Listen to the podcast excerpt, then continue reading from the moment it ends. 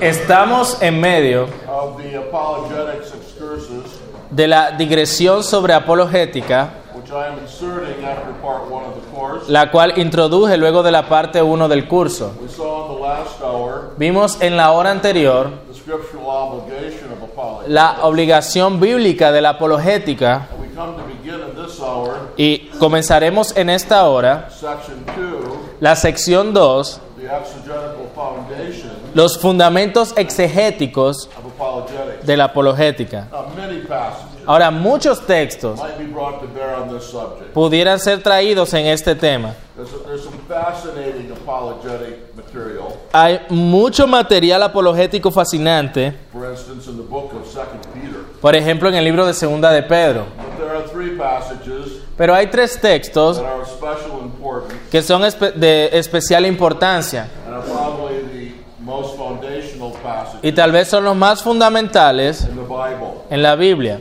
And they are three, as I said. Y son tres, como ya he dicho. Romans 1, 18 to 23. Romanos 1 del 18 al 23, Romans 2, 12 to 15. Romanos 2 del 12 al 15 And Acts 17, y Hechos 17 verses 16 to 34. del 16 al 34.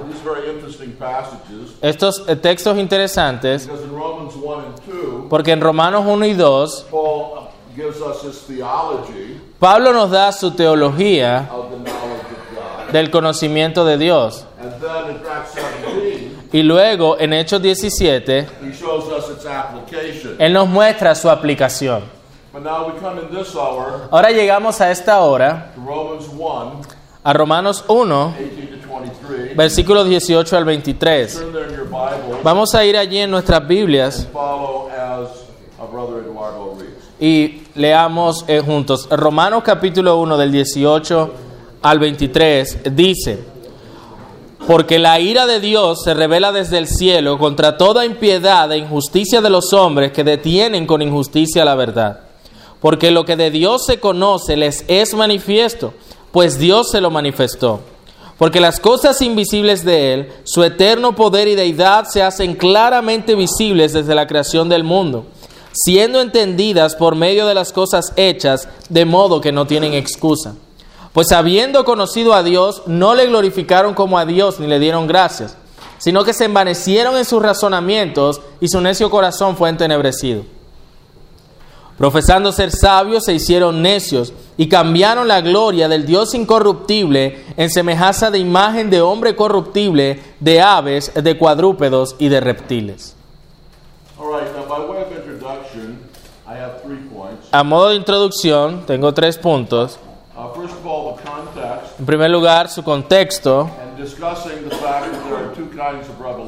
y a- además del hecho de que hay dos tipos de revelación, I already acquainted you with the context of Romans, Romans 1. Eso es algo de lo cual ya se familiarizaron porque se ha mencionado y no voy a decir nada más al respecto. Uh, have you think about the theme of Romans 1, Pero sí quiero que piensen en el tema de Romanos 1, 18 to 23. 18 al 23. As I said before, Como he dicho antes, nuestro pasaje ha estado lidiando con el tema de la ira de Dios, on all men in general. De todos los hombres en general. Y eso re- eh, re- eh, trae una pregunta obvia que Pablo busca responder en las primeras secciones del libro. What is the justice of the wrath of God? ¿Cuál es la justicia de la ira de Dios? And how is it just in particular ¿Y cómo es, es justa en particular que los hombres sean castigados quienes no tenían la ley de Dios? Y esta no es solo una pregunta moderna, es una pregunta bíblica. Y sin duda es una pregunta que fue realizada hacia Pablo muchas veces cuando predicaba el Evangelio, cuando el, el que en Romanos él llama su Evangelio, throughout the Roman world. A través del mundo romano. ¿Cuál es la base, en otras palabras, de la- hacia la- con respecto a la ira de Dios? No solo en los judíos quienes tienen la ley, but on all men in general. sino sobre todo los hombres en general. What about all those men ¿Qué hay de todos aquellos hombres who didn't have any knowledge of God? quienes no tenían ningún conocimiento de Dios? How is it just for God to punish them? ¿Cómo es justo que Dios les castigue a ellos? Well, the theme of verses 18 to 23 Bueno, el tema de los versículos 18 al 23 is the justice of God's Eh, es la ira justa de Dios sobre los hombres. Y Pablo eh, habla, hace hincapié en este tema cuando dice que la ira de Dios es justa because it is revealed against truth suppressors. Porque es revelada eh, contra aquellos que suprimen o detienen con injusticia la verdad. As he says in the last half of verse 18, Como dice en la última mitad del versículo 18, men, los hombres, los hombres en general, todos los hombres son eh, supresores de la verdad, detienen la verdad, suprimen con injusticia la verdad. Now, the word translated suppress Ahora, la palabra traducida que él está mencionando como suprimir y que en nuestras Biblias aparece como detener, es el participio griego katekonton. Quiere, que puede significar el sostener algo o, o o hundir algo. Y ahí se refiere a la verdad. Claramente aquí no se refiere a sostener la verdad, porque no, no va a decir, no, ellos sostienen la verdad con injusticia, Rather, it means to hold down, sino que tiene que ver con hundir, con suprimir, eh, reprimir or suppress o suprimir con injusticia la verdad. It has this meaning in 2 Thessalonians 2 6 Y vemos esta misma palabra en 1 Tesalonicenses 5:21 and also Luke 4 y también en Lucas 4:42. Eh, para decirles por dónde vamos, allá en la página 33, él se saltó esta parte del contexto, estábamos hablando del tema y ahora vamos a hablar de la estructura. El pasaje completo flows out of verse 18b. fluye del versículo 18, parte B. Both verse 19 A tanto, el versículo 19 and verse 21 y el versículo 21 begin with the same Greek. Comienzan co- con la misma conjunción griega, es una conjunción griega, dioti. dioti. You have to write it. We don't have that in the screen.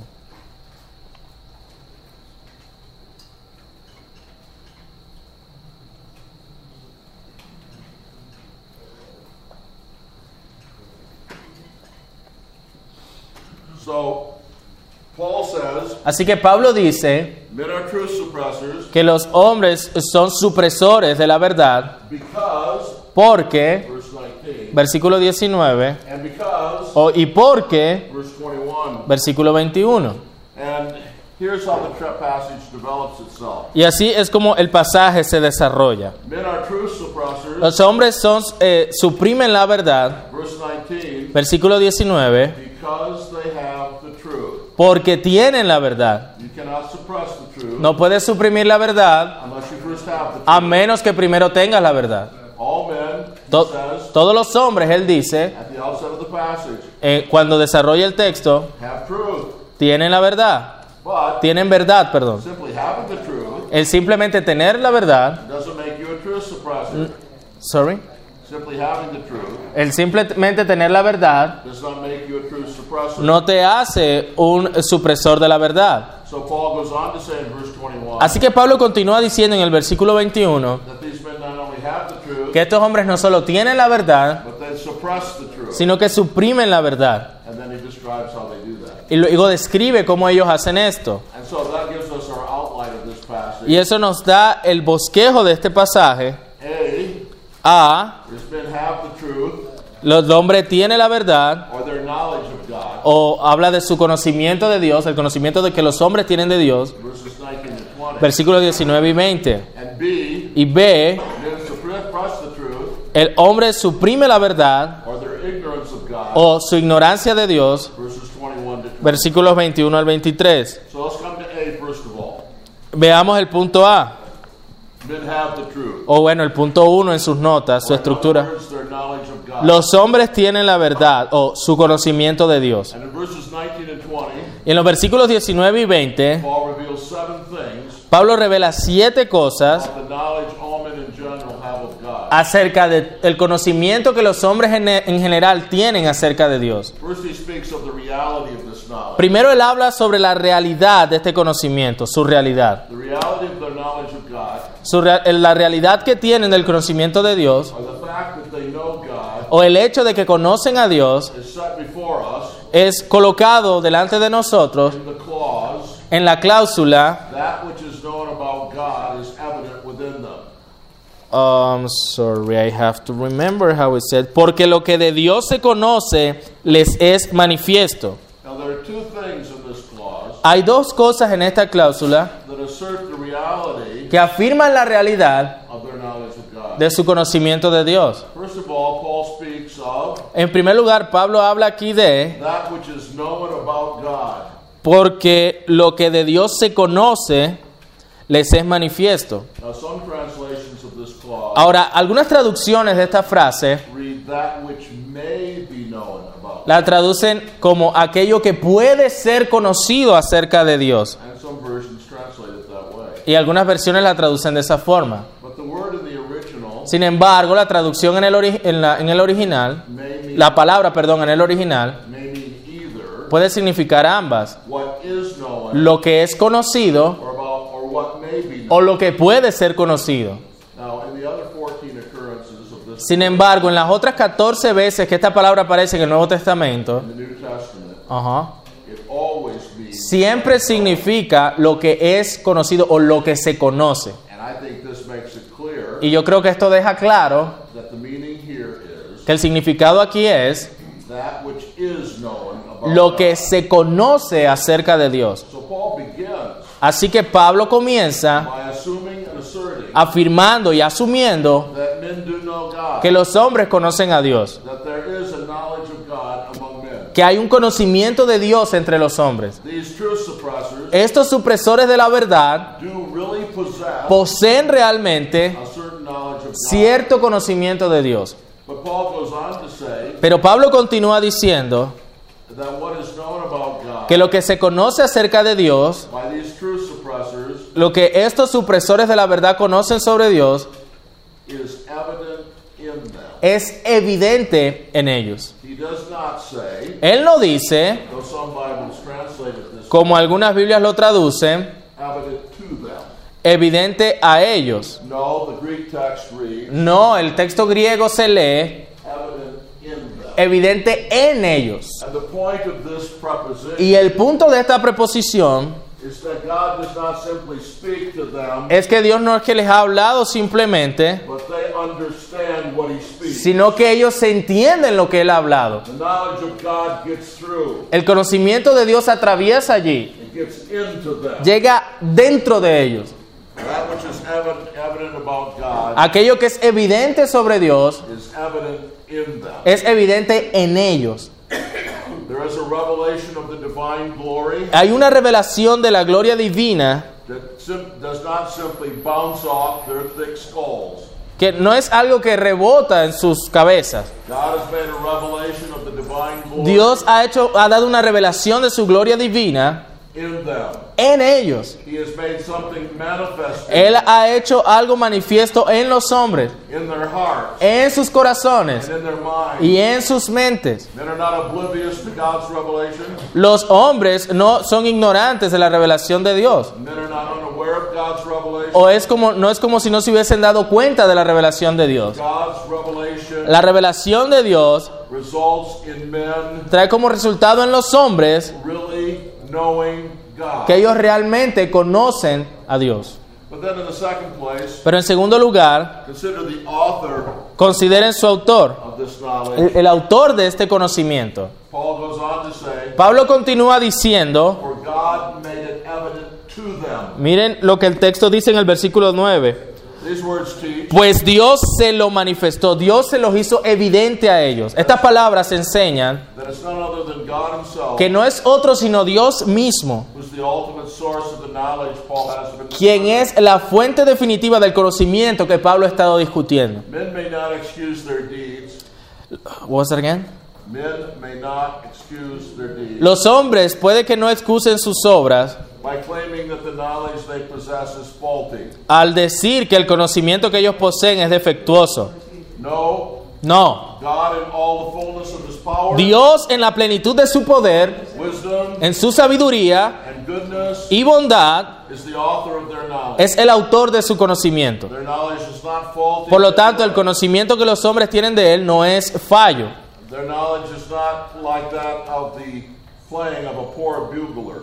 Ah, Bogler. trumpeter, Ah, sorry.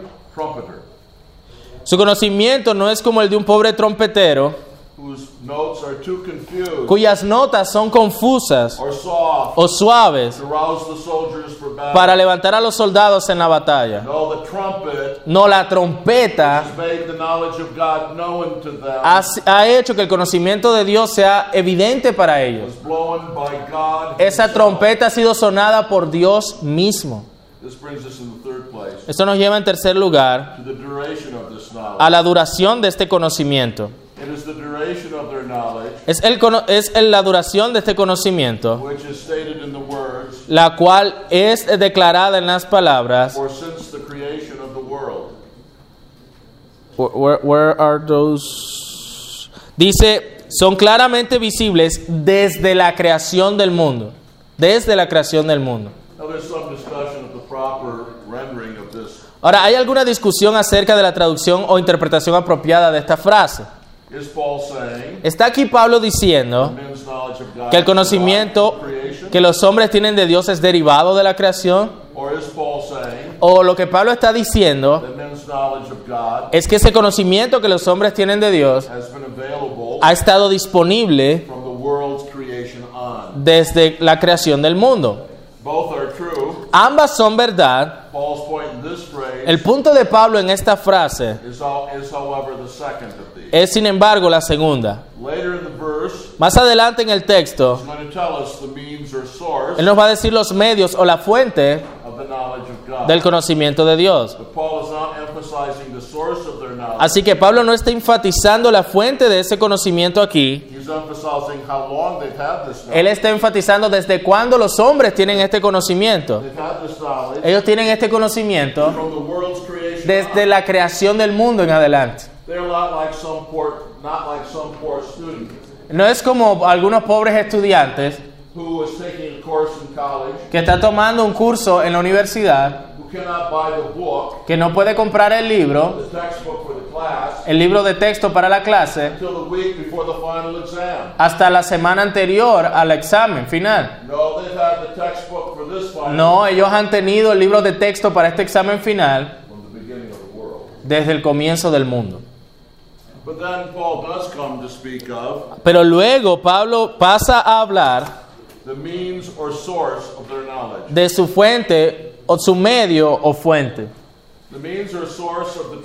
El medio o fuente de la verdad is in the words está en las palabras through what has been made.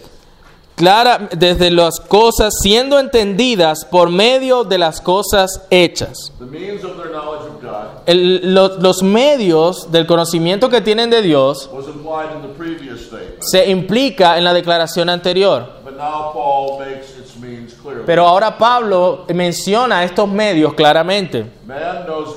El hombre conoce a Dios a través de las obras de la creación de Dios. Psalm 19, El Salmo 19 with its emphasis on pone con el énfasis que pone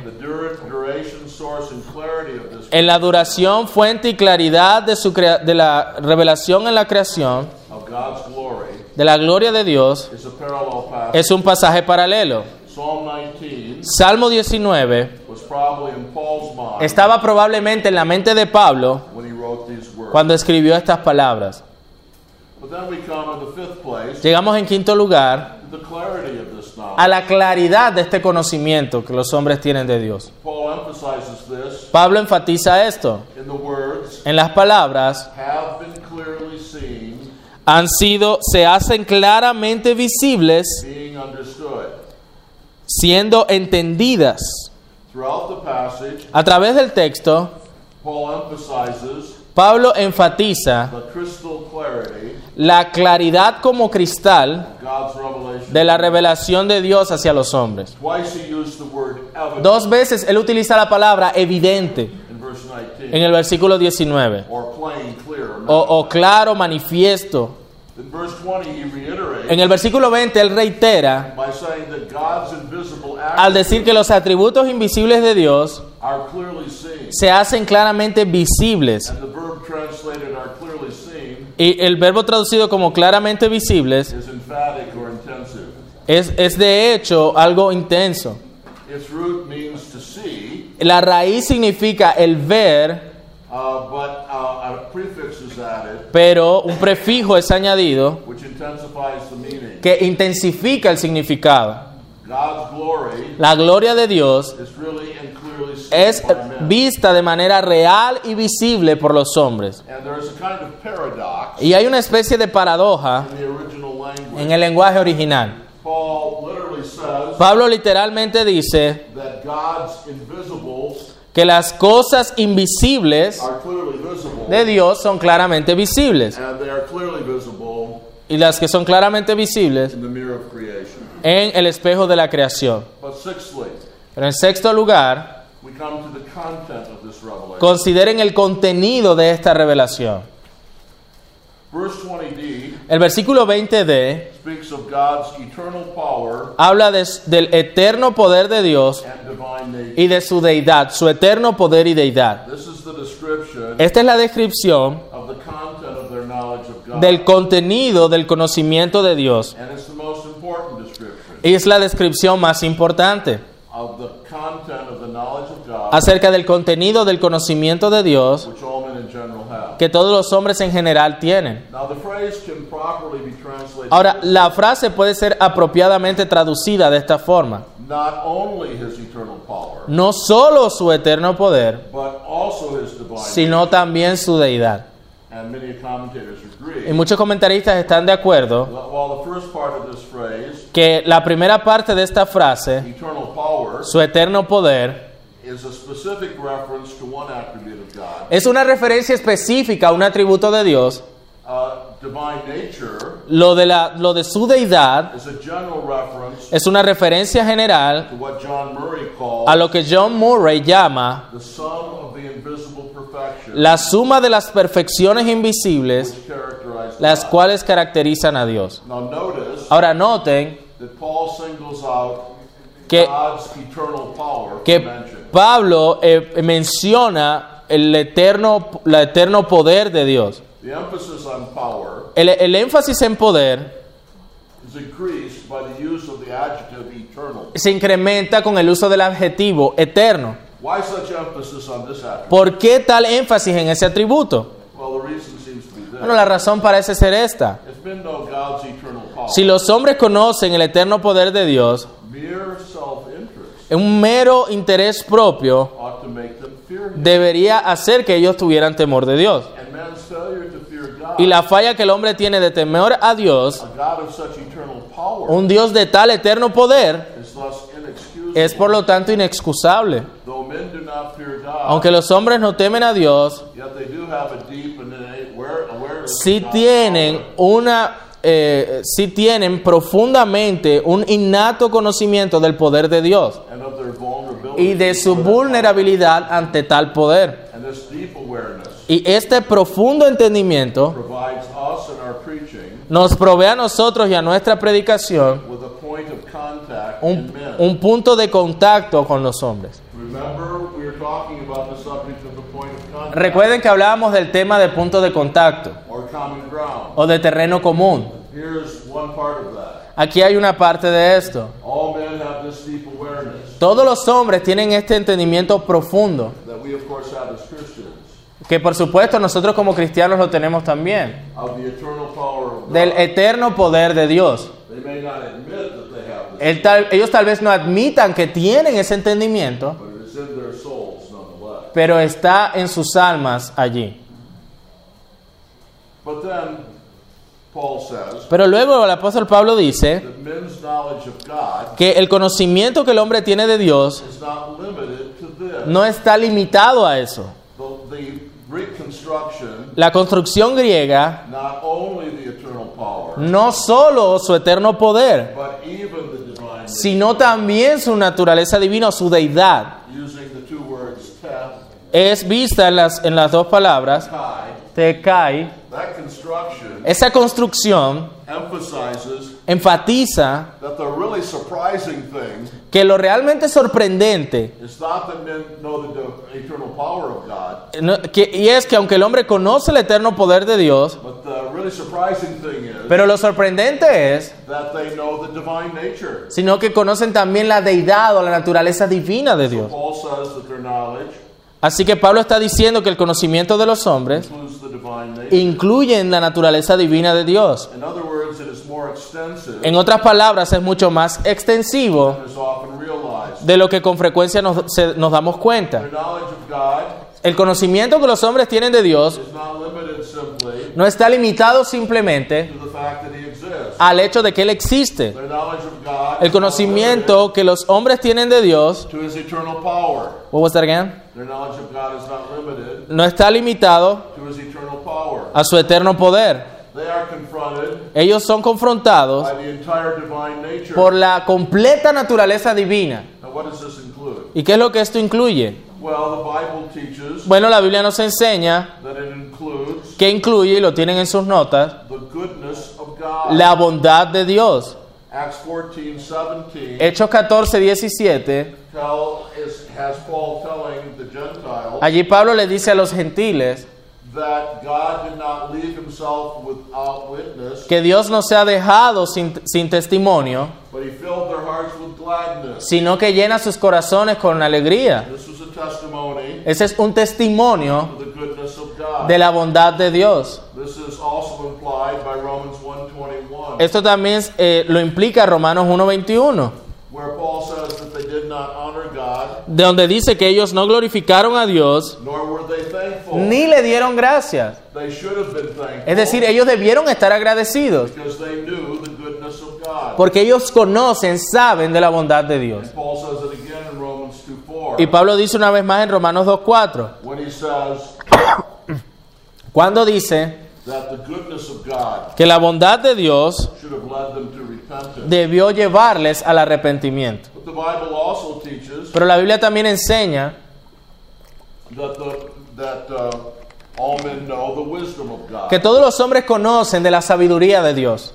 This text teaches Este texto nos enseña that uh, it is through creation that we know God. es que a través de la, de la creación es que tenemos ese conocimiento de Dios. But the Bible teaches Pero la Biblia nos enseña that creation is filled que la creación está llena with exposition, exhibitions of the wisdom of God. Con exhibiciones de la sabiduría de Dios. God by wisdom made the world. Dios por medio de su sabiduría hizo al mundo. Proverbs 3.19. Proverbios 3:19, Psalm 104. verse Salmo 24, 104:24, Psalm 139. a un verse Salmo 13. 139:13. So men know the goodness of God. Así que los hombres conocen de la bondad de Dios y también conocen de la sabiduría de Dios y también conocen de la justicia de Dios, incluyendo la ley de Dios and the wrath of God. y la ira de Dios.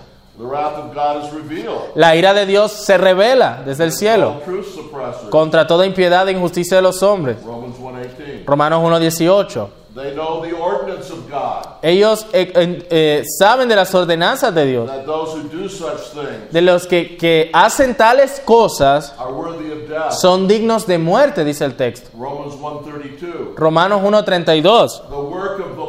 La obra de la ley is written in their hearts. está escrita en sus corazones,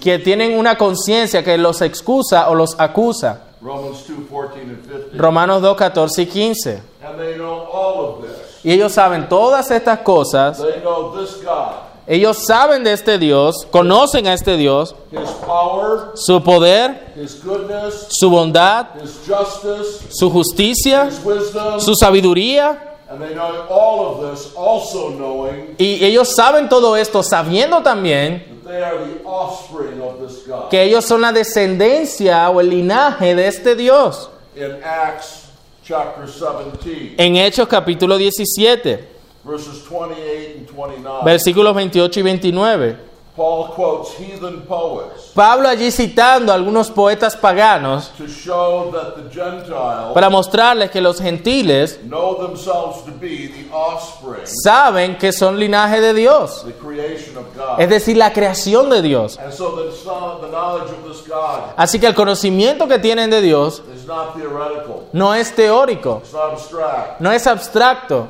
Is the offspring of God. El hombre es el linaje de Dios. Know this God, Conocer este Dios,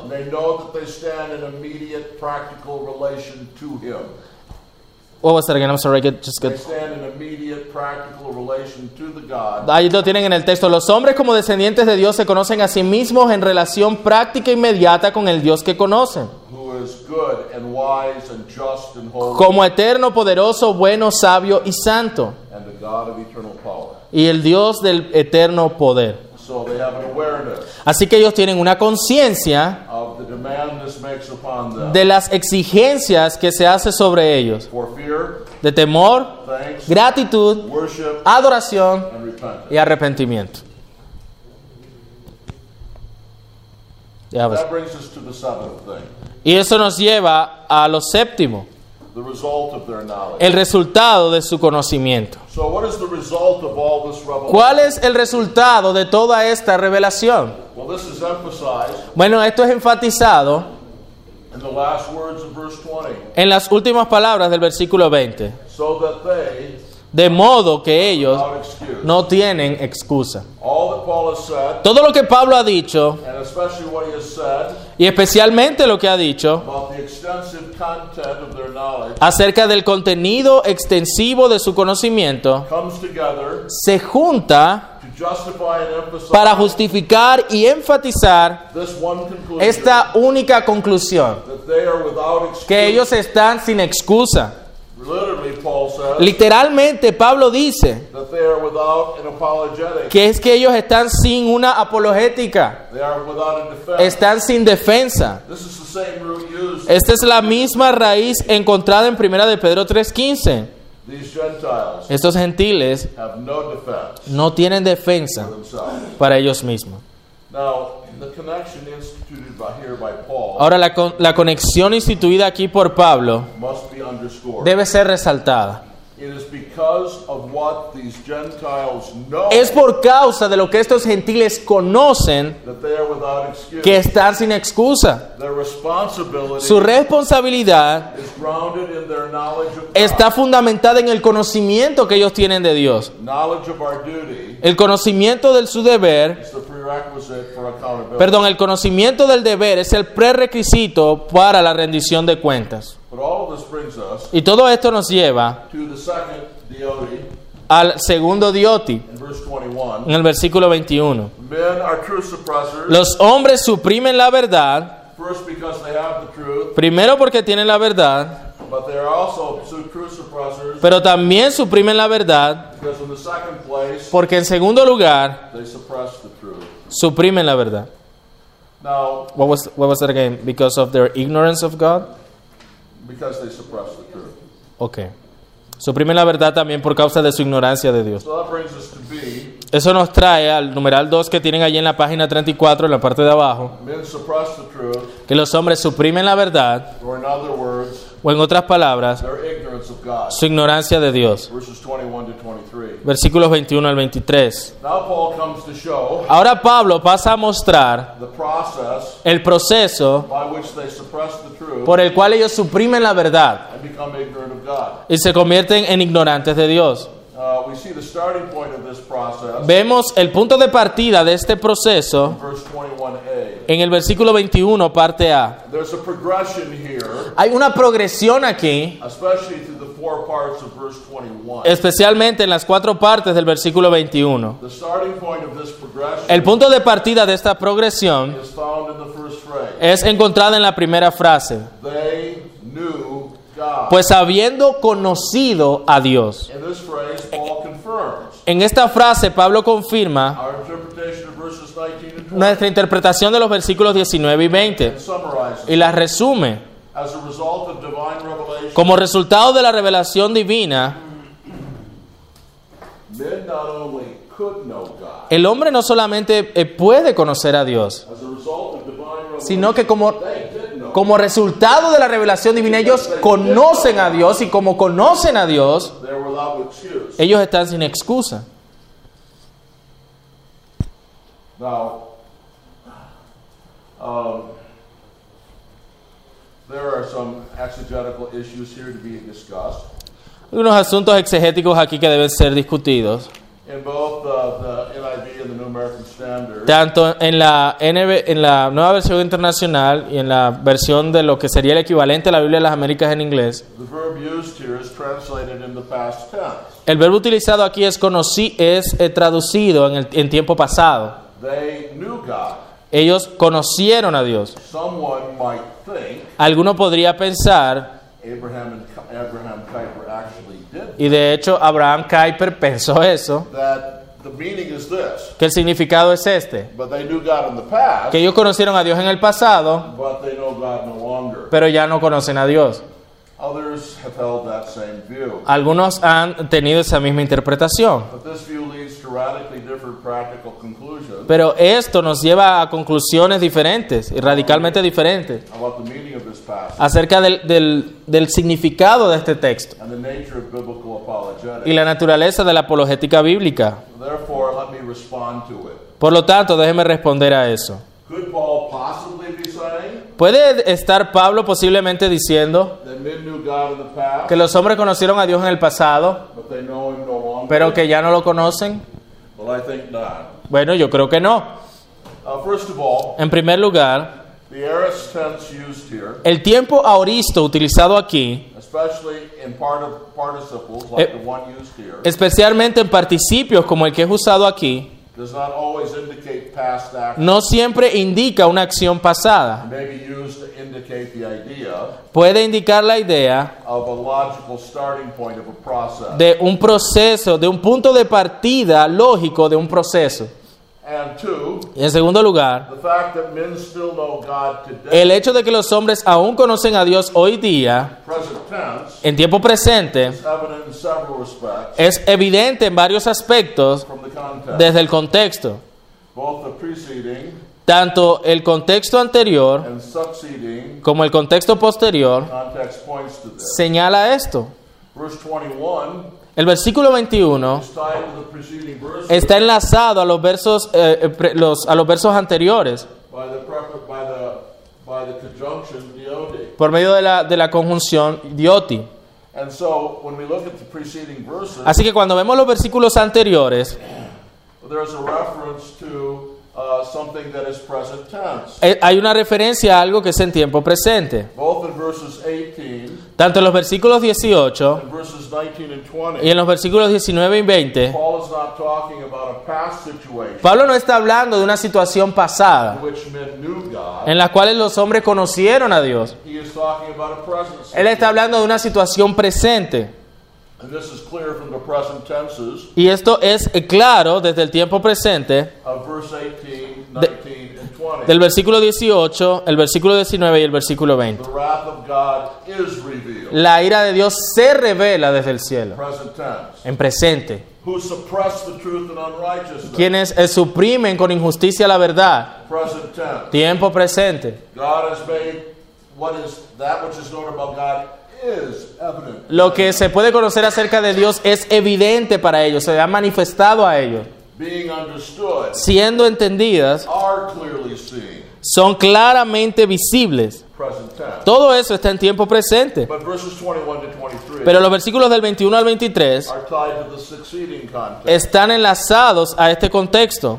Note that therefore, verse 24, Noten también en el versículo 24, el contexto posterior, hay un por lo cual. this passage, verses 24 to 32, Del 24 al 32 is descriptive of a present situation. está describiendo una situación presente. In verse 31, En el versículo 31, men are described as God haters. mi- los hombres son eh, descritos como necios. In verse 32, En el versículo 32 as those who knowing the ordinance of God. dice quienes habiendo entendido el juicio de Dios, Verse 32 is clearly descriptive of a present situation. situation. versículo 32 está describiendo claramente una situación presente. Uh, Así que sin importar cuán fácil pudiera ser pensar de que Pablo estuviera hablando de una situación pasada, the fact is that Paul is saying in the present el, el hecho es que Pablo está diciendo que en el presente el hombre conoce a Dios.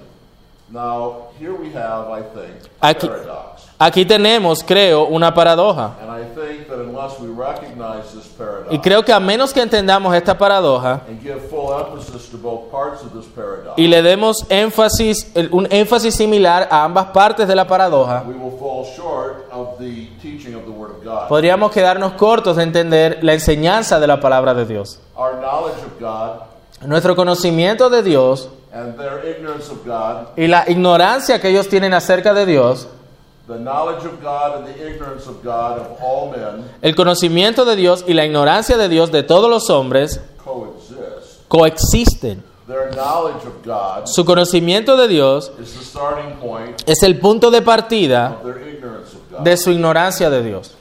Now, third response is this. La tercera respuesta es esta.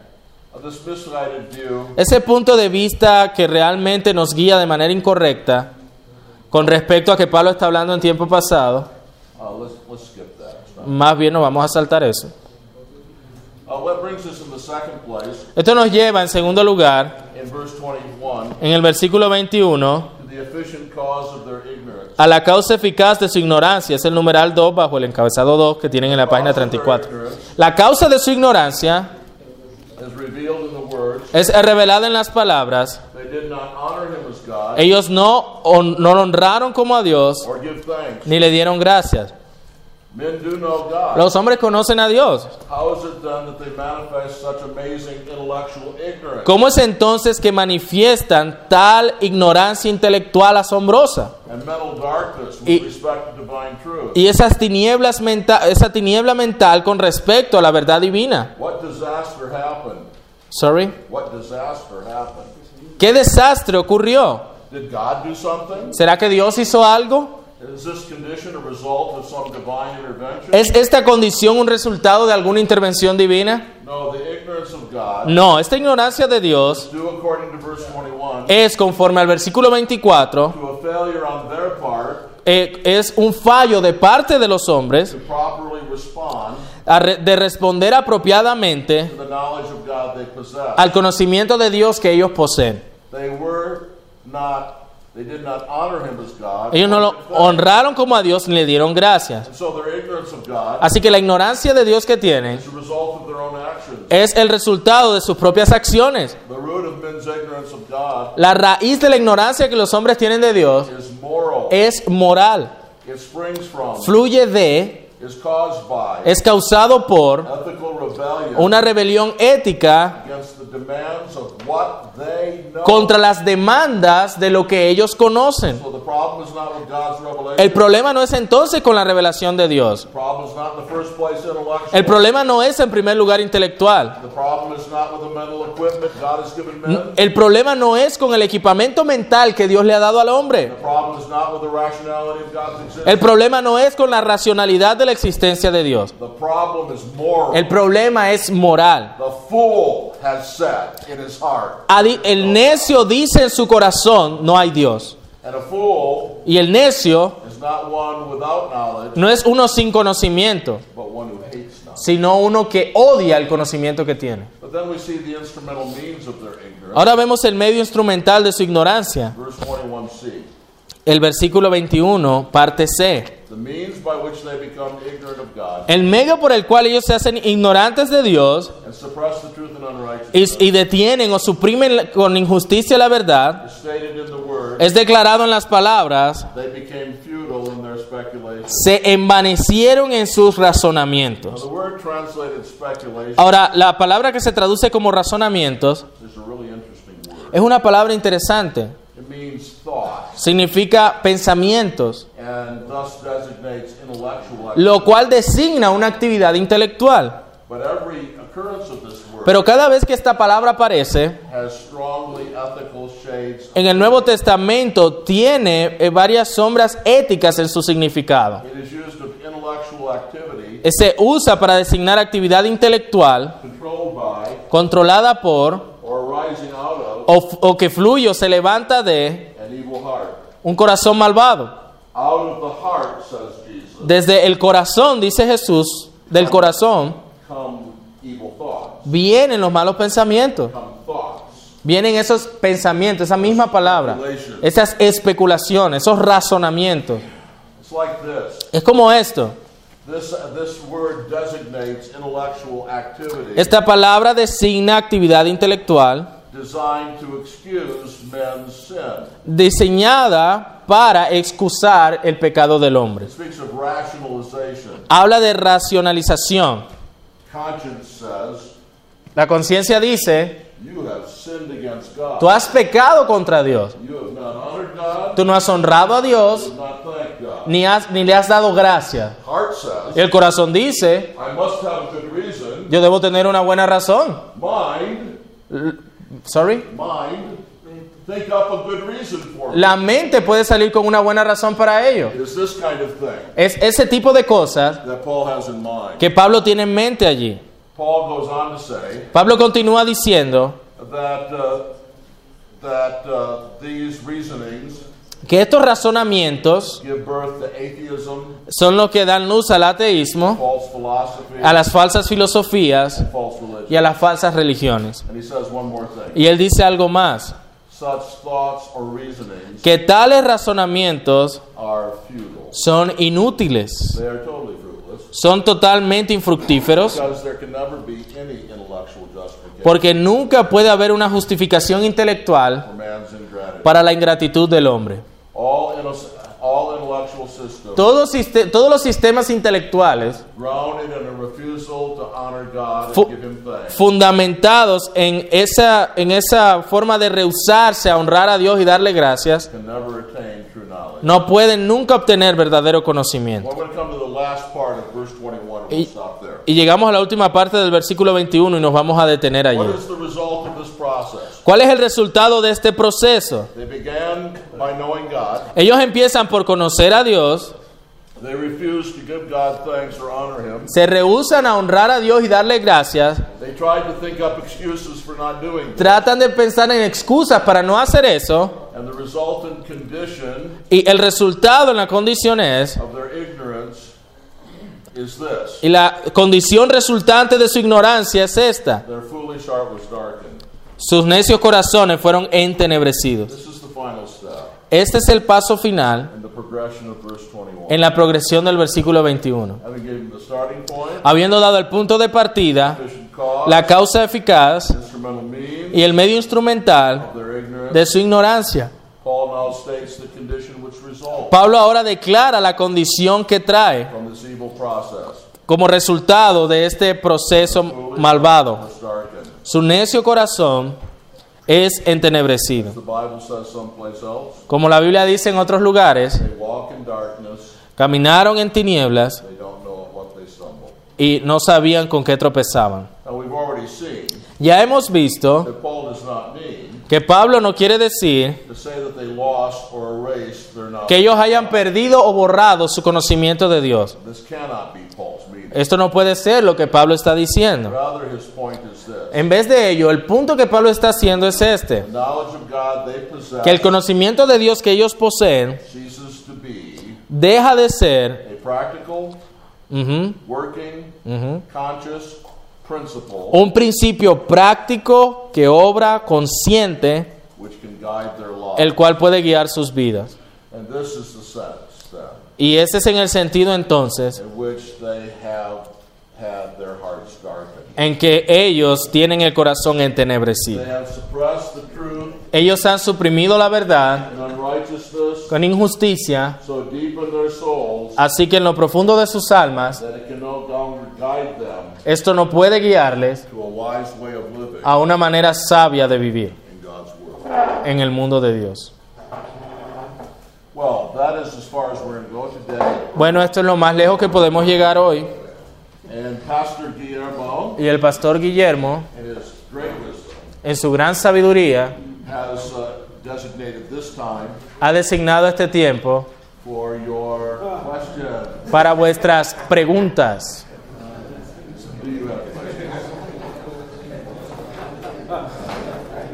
Si tienen preguntas. Sí, Pastor Mauricio. El día de reposo podría ser tanto ley de revelación creacional y a la vez ley positiva, o sea, para, para así poder entender mejor el cambio al reposo cristiano. So he's asking if the Sabbath can be understood as a natural law and a positive law too. Absolutely. Totalmente. Uh, this is one of the important applications Esta es una de las aplicaciones importantes que la confesión hace de la idea de leyes positivas. Uh, the confession calls the Sabbath La confesión llama al día de reposo tanto una ley moral y una ley positiva. Hace esto uh, because it regards uh, the Sabbath law porque eh, toma esta ley del día de reposo como teniendo un fundamento natural en el carácter de Dios y del hombre, el cual nunca cambia el carácter de Dios, hasta que la creación misma deje de ser. Al mismo tiempo, la confesión enseña that the day upon which the Sabbath rests que el día en el cual eh, se debe dar este día de reposo es celebrado, is a positive law en- eh, se, se presenta en una ley positiva y por lo tanto puede cambiar from the seventh day to the first del séptimo día al primer día de la semana. Así que la ley del día de reposo cristiano involucra tanto ley moral como ley positiva. Y esta es la razón por la cual uh, la importancia de ese lenguaje de ley natural y ley positiva. Because some people want to say Porque algunas personas pudieran decir que el, el día de reposo es ceremonial, because the day upon which it was celebrated changed, porque el día en que se, celebra- se celebraba cambió and it must be a ceremonial law. y que entonces debe ser una ley ceremonial. Pero esto sería implicar that it no longer applies to us. Que ya no se aplica a nosotros. Pero tenemos en un sentido, como he dicho, leyes ceremoniales, pero este es un argumento que asume que ya no tenemos leyes ceremoniales, porque lo ceremonial siempre es asociado con el Antiguo So Testamento. what we need to say is Así que lo que necesitamos decir es, that there are both natural laws es que hay leyes naturales y leyes positivas, sorry, en todas las épocas con respecto al pueblo de Dios, la ley natural y moral nunca cambia, pero las leyes positivas pueden cambiar cuando a Dios le plazca. Buena pregunta. Hermano,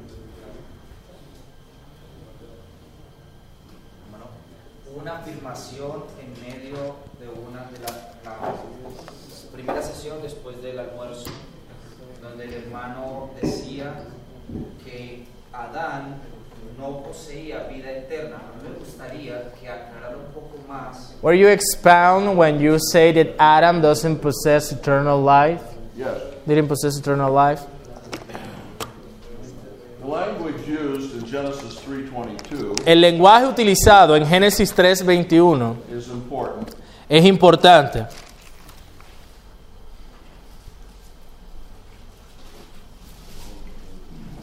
When he made, uh, when God dressed them, Here uh, we read where, where? Genesis 3:22. Perdón, Génesis 3:22. He aquí el hombre es como uno de nosotros, sabiendo el bien y el mal. Uh, and now he might stretch out his hand, Ahora pues que no alargue su mano y tome también del árbol de la vida y coma y viva para siempre. Ese lenguaje de vivir para siempre es el lenguaje que se utiliza para la vida eterna throughout the Bible. a través de la Biblia. Ahora, ¿qué es la vida eterna? La vida eterna es vida eterna. Es decir, es una vida que es eterna. Si es una vida que es eterna, es una vida que no puede ser perdida. Pero claramente. Adán perdió su vida. Y si perdió su vida, no tenía vida eterna.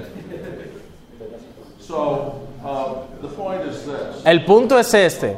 Adam was innocent, Adán era inocente, Adam was righteous, Adán era justo, but he was not matured in righteousness. pero no era maduro en justicia. Y era por medio de cumplir de manera exitosa la prueba del pacto de obras que él hubiese podido obtener la vida eterna.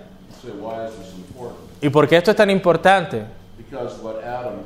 Porque lo que Adán falló en hacer, Cristo lo hizo, como el segundo Adán, como el postrer Adán. Él cumplió con toda justicia. Y al cumplir con toda justicia, como nuestro representante, Él obtuvo la vida eterna para sí mismo y para nosotros. So the, the best defense Así que la mejor defensa de la imputación de la justicia de Cristo es el entendimiento apropiado de qué era lo que estaba pasando en el jardín del Edén.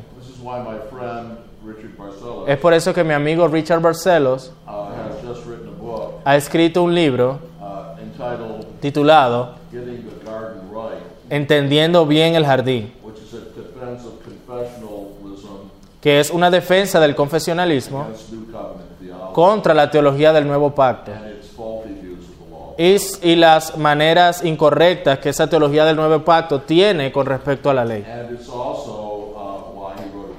Y por eso también es que escribió un libro entitled Better Than the Beginning, titulado Mejor que el comienzo, porque Cristo nos lleva no de nuevo al jardín del Edén, sino a una condición mejor que la que Adán poseía en el jardín del Edén.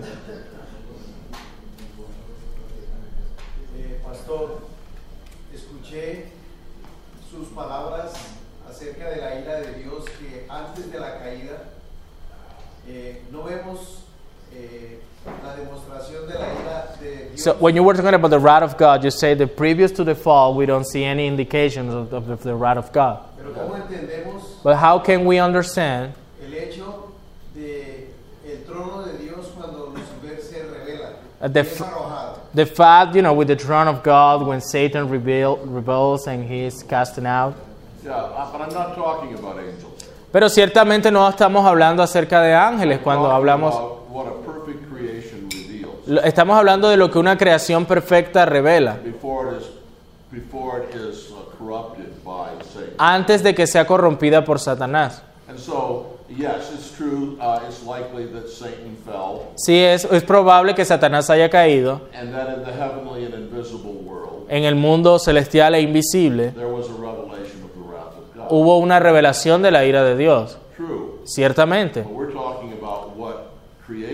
Pero hablamos de lo que la creación revela, lo que la buena original creación de Dios nos muestra. Y en ese contexto no había revelación de la ira de Dios against men contra los hombres in that creation. en esa creación. Eh, profesor, entonces, ¿cree que la creación hecha, las cosas hechas por Dios, son una fuente de conocimiento de Dios? So the creation of God is a source of the knowledge of God.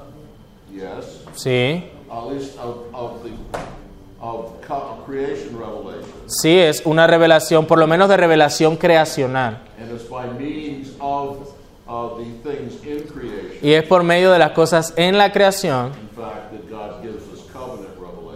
es por medio de cosas en la creación que Dios luego nos da su revelación pactual. So creation is the direct source Así que la creación es la fuente directa of creation revelation, de la revelación creacional and uh, a means God uses y un medio que Dios utiliza, entre otras cosas, para darnos la revelación pactual. ¿Ah? Hágala, hermano. Eh, si existe una ley positiva que ordene el día de reposo, supongo el monte del Sinaí, ¿hay otra ley positiva que ordene o denote el cambio del día? So if you're saying there is a, a is there a positive law that indicates the change in the Sabbath?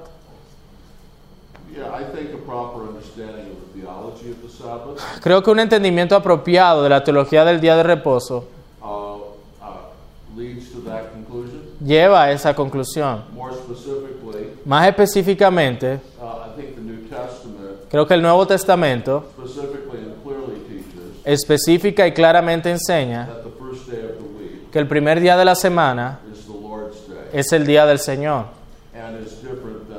Y que es diferente de los otros seis.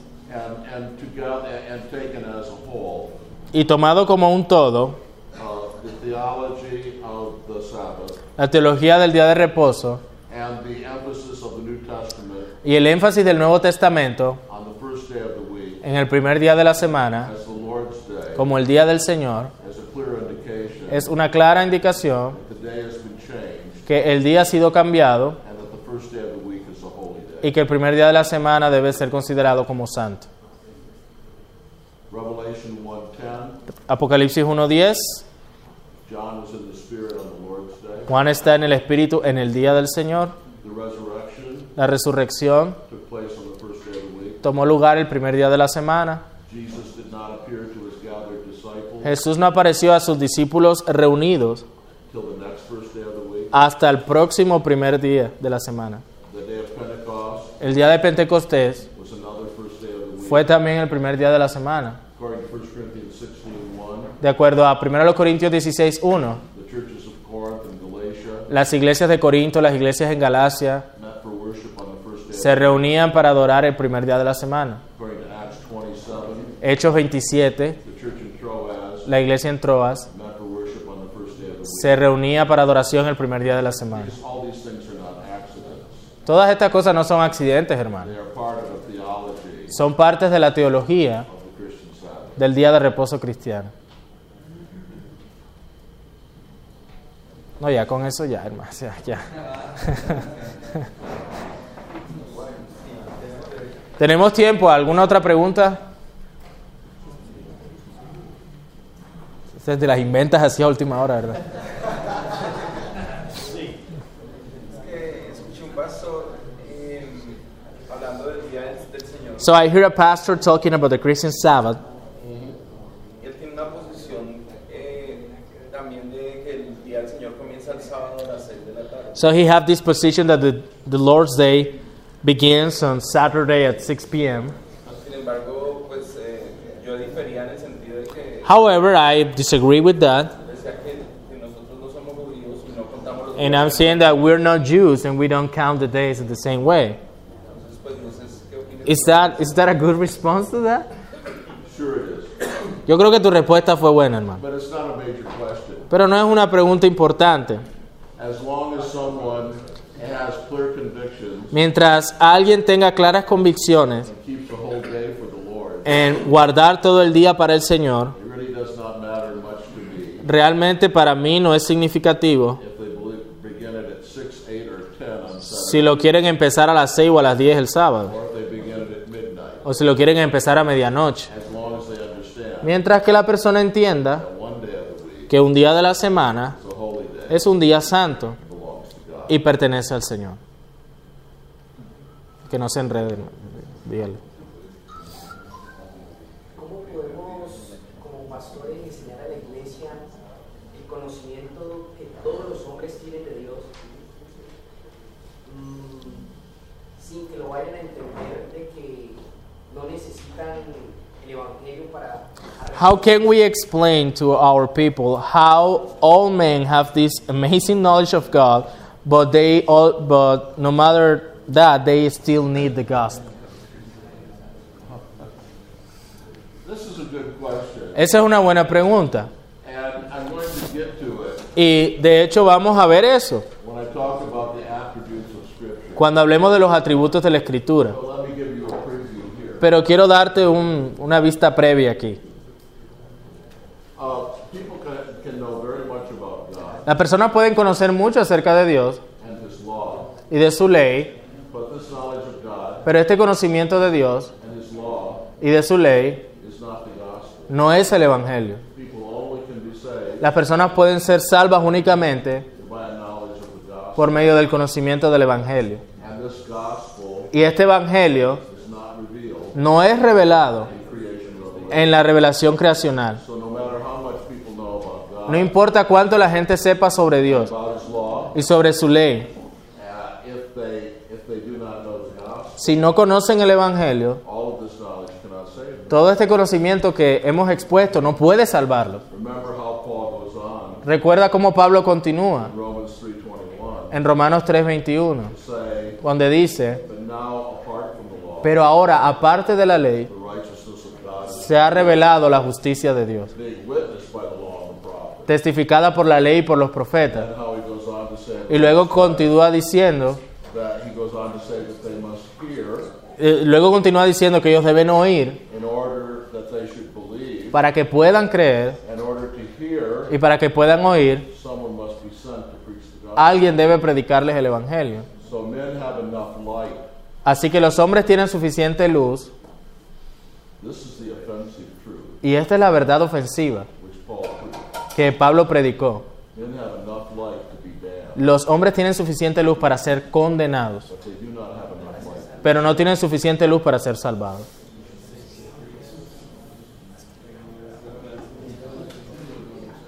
Ahora ya con eso sí. Sí, hermano Francisco.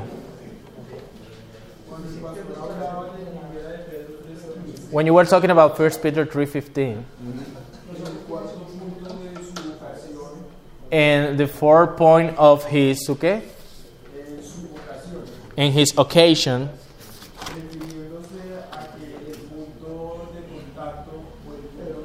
You were saying that the, the contact point, or the point of contact, or the common ground, Yeah.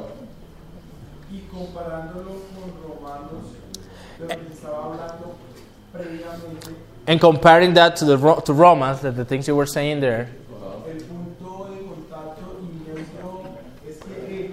So the point of contact, pero neutro, yo no creo que se, se usó la palabra neutro, no. No, Francisco, neutro no se dijo. Eso. So the, the, the common ground, en comparación a Romanos 1.18 in comparison with Romans 1 18, eh, sí hay eh, sí hay punto en común para compartir con un creador en que ellos conocen a Dios. So there's common ground to share with the unbeliever that they have some knowledge of God. Sí. Let me explain. Déjame explicarlo. Remember how I emphasized Recuerden cómo enfaticé that there is an important distinction que hay una distinción importante between natural revelation entre la revelación natural and natural theology. y la teología natural. The common ground El punto en común tiene que ver exactamente con eso. Uh, El terreno común que tenemos con los incrédulos es que ellos tienen la revelación natural. No importa lo que ellos hagan con esa revelación. No importa cuánto la supriman con injusticia. they have the knowledge of God Ellos tienen el conocimiento de Dios desde la creación and from their very constitution. y en su constitución misma, en su ser. Y ese es el punto de contacto, la revelación natural. Pero el punto de contacto no es la teología natural, porque la teología de ellos está corrompida. Así que no podemos apelar a nada que ellos admitan que sea verdad in their own philosophical system en su propio sistema filosófico o en su propia religión, porque esa es su teología natural y está corrompida en su raíz misma. Así que lo que debemos decir, haciendo toda esa distinción importante entre la revelación natural y la teología natural is that our common ground with unbelievers es que nuestro terreno común con los incrédulos es la revelación natural y no la teología natural, eh, contrario a lo que aquí no creía.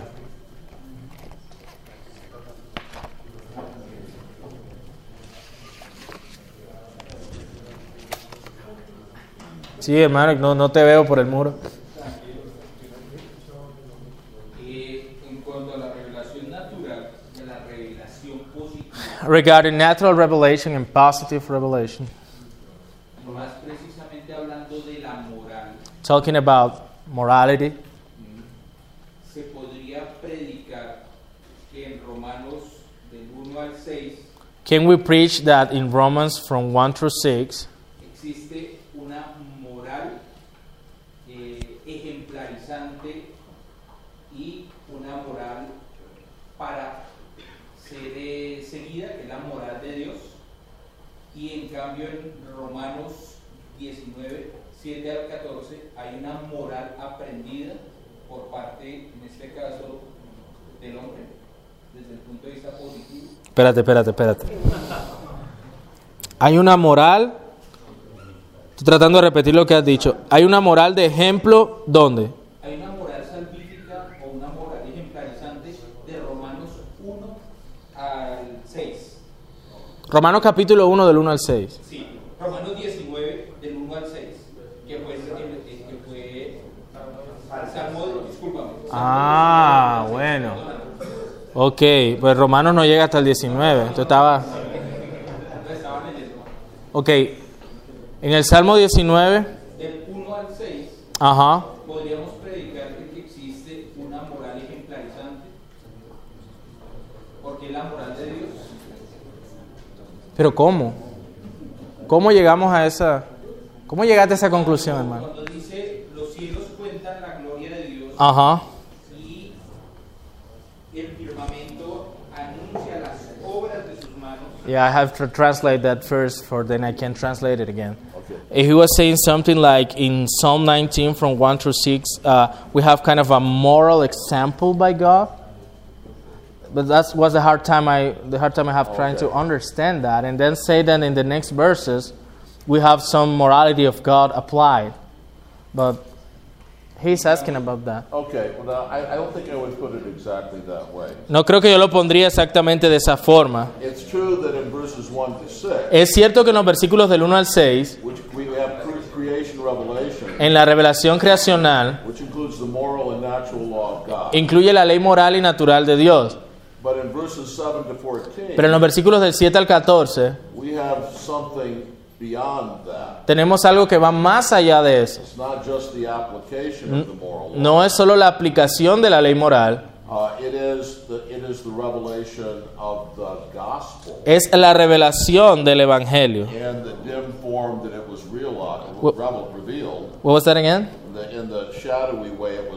En la manera, en sombras, como fue revelado allí. And, and so, what we can conclude from Psalm Y 19 lo que podemos concluir del Salmo 19 is that men have the moral law of God and Es- es que los hombres tienen la ley moral de Dios en ellos y son responsables por ello, por medio de la creación. Pero no todos los hombres tienen la ley de Dios y el Evangelio que revela. Por eso es que dije anteriormente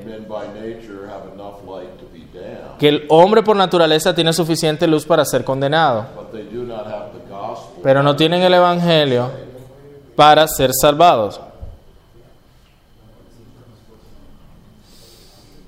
¿Qué hora? Follow, here's a follow-up if he wants to. Ajá. Lo digo, ¿sabes por qué? Porque es que del 7 al 16, él convierte el alma, ¿sí? Y obviamente lo hace sabio, lo hace sencillo, lo hace recto, lo hace moral. Sí, eso es lo que han dicho, que eso es lo que hace el Evangelio. Exacto, es lo que hace el Evangelio. Pero entonces estoy hablando de que también en la primera parte tenemos un Dios ejemplarizante moral. Porque pues es que las obras de sus manos hablan No, Pastor Guillermo responde.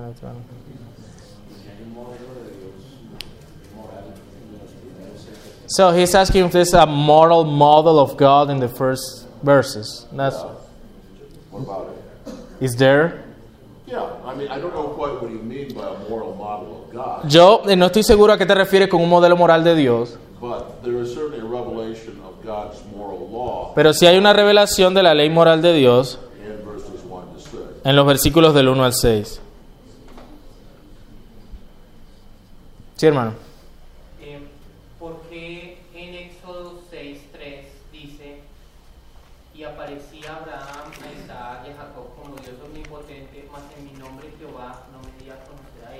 Habla con Abraham,